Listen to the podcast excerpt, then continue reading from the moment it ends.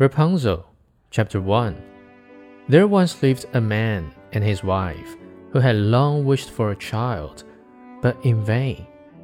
Now there was at the back of their house a little window which overlooked a beautiful garden full of the finest vegetables and flowers. But there was a high wall all round it, and no one ventured into it, for it belonged to a witch of great might and of whom all the world was afraid.